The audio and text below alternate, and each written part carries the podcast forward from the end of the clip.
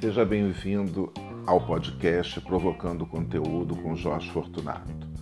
Um papo aleatório, multitemas e assuntos nem tão sérios e nem tão aleatórios.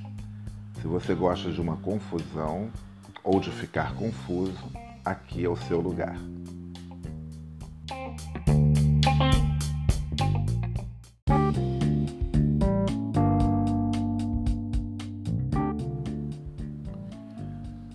Bom dia, sábado. Esse podcast sempre é gravado na parte da manhã, porque a gente acorda com muita inspiração, querendo falar sobre tudo, sobre muita coisa, sobre assuntos aleatórios, coisas que acontecem na semana. Embora esse podcast está parecendo uma novela, né? Porque cada dia eu estou gravando um pouquinho e deixando aqui para vocês. E ontem, no capítulo de ontem, eu estava falando que a minha tarde seria uma tarde doce, né? o início de tarde doce.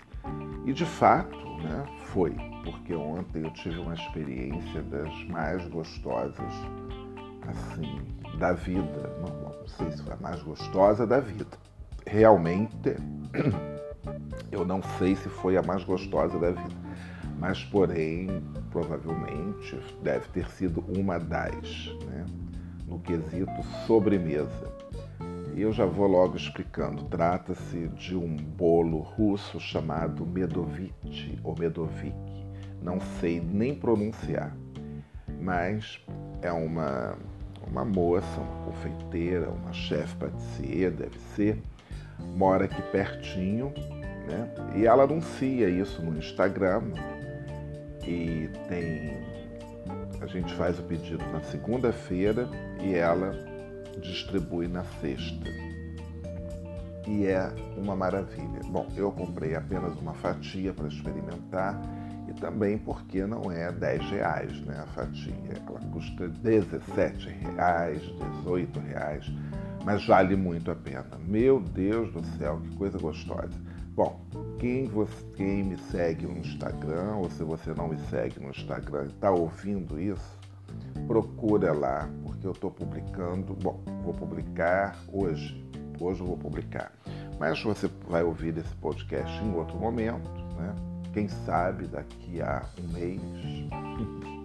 Se você está ouvindo esse podcast no futuro, então me segue lá no arroba Instagram, no arroba Jorge Fortunato e aí você vai procurar um post lá com esse bolinho e eu contando essa experiência. E para quem já está me seguindo, vai ver rapidamente.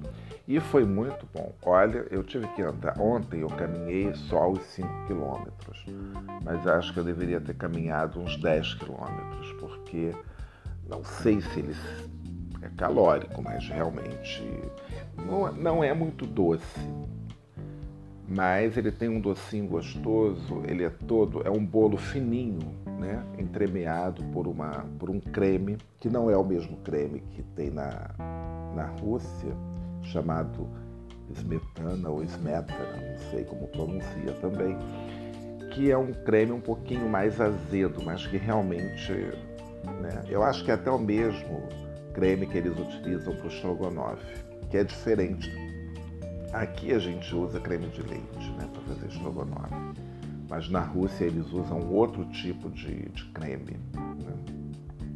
Mas não, esse podcast hoje não é sobre culinária, é só para falar dessa experiência que foi muito boa, muito gostosa.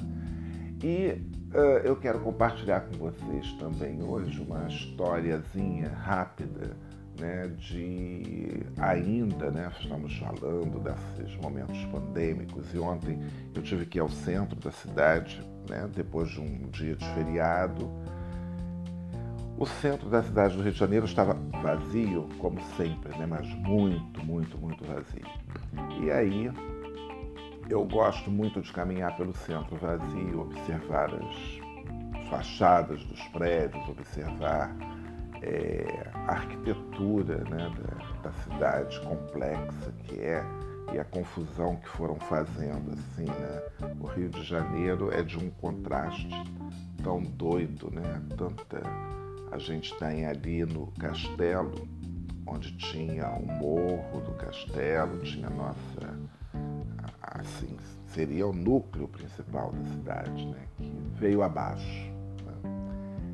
E abriram ali aquela esplanada com os ministérios. É bonito, é bonito, mas não ficou nada né, do morro do castelo, assim, não sei, não podiam ter gravado, gravado, não podiam ter deixado alguma coisa, não sei, alguma relíquia. Enfim, não sei, entre o Ministério da Fazenda, o Ministério do Trabalho, não sei, acho que deveria ter alguma coisa ali, ou do outro lado, né, perto da Misericórdia. Quer dizer, ficou a ladeira da Misericórdia, que é a única lembrança, e a gente sobe aquela ladeira e, e não chega a lugar nenhum. E se você não conhece a cidade, vale, vale muito a pena visitar, porque tem coisas muito bacanas, né? Como as igrejas, principalmente, que eu gosto de falar muito das igrejas. E, enfim, é sempre uma boa descoberta. E aí, depois de um passeio rápido ali pelo centro, eu peguei o ônibus e fui para Santa Teresa. Estava muito bom, muito gostoso. Santa Teresa também é um outro tour que eu faço, que eu gosto muito de fazer e caminhar pelo bairro de Santa Teresa é um encontro com a arte, com a arquitetura, com esse rio mais carioca, mais bacana. E Santa Teresa, eu acho que é uma síntese assim do que o Rio talvez tenha de melhor e que ainda está conservado de uma certa forma. Bom, eu não moro no bairro, né? Claro, então eu tenho uma visão como todo mundo tem, eu tenho a visão do turista. Então, para mim, Santa Teresa é um paraíso, entendeu? Um paraíso, tem aquela visão do turista que chega, fica encantado. E sendo morador do Rio de Janeiro e visitando Santa Teresa com turistas ou visitando Santa Teresa sozinho, né? Vou, vou para lá, porque é um lugar que a gente vai para passear. É tão gostoso isso, a gente tem um bairro que a gente vai naquele bairro para passear. Eu não vou a Santa Teresa porque eu tenho que ir ao médico. Eu não vou a Santa Teresa porque uh, tem uma universidade que fica lá. Eu não vou a Santa Teresa assim porque tem aquela loja. Bom, até tem lojas em Santa Teresa, também tem. Mas assim, não é um lugar que você vai para fazer grandes compras. Você vai, você vai entrar numa loja porque você quer ver o trabalho dos artistas, você quer ver é, um quadro, você quer ver uma exposição numa galeria. Então, Santa Teresa é assim. E tem os bares, né? tem, e tem as ruas e, e as ladeiras e os artistas de Santa Teresa que você né, passa a conhecer, passa a admirar. E ontem eu tive um encontro assim muito inusitado com a Rafa Mon, né, a Rafaela Monteiro, que é uma grande artista, uma muralista, uma mulher assim que eu admiro muitíssimo. E ela estava lá ontem no seu ateliê e foi muito curioso porque eu estava caminhando pela rua, tirando foto de tudo, vendo os grafites, vendo os, os muros, os, os mosaicos, tudo, e cheguei até o ateliê da Rafa, que acabou de, de inaugurar, ela está lá fazendo os últimos acertos. E aí eu tô ali fazendo selfies e etc. E aparece a Rafa saindo do, do ateliê. E foi muito legal, a gente teve um encontro, a gente é, conversou e tal, um pouco, assim, uma coisa assim, meio rápida. E foi, foi bem legal. Né? E terminei a noite num, num outro bar, não vou, não vou falar nome.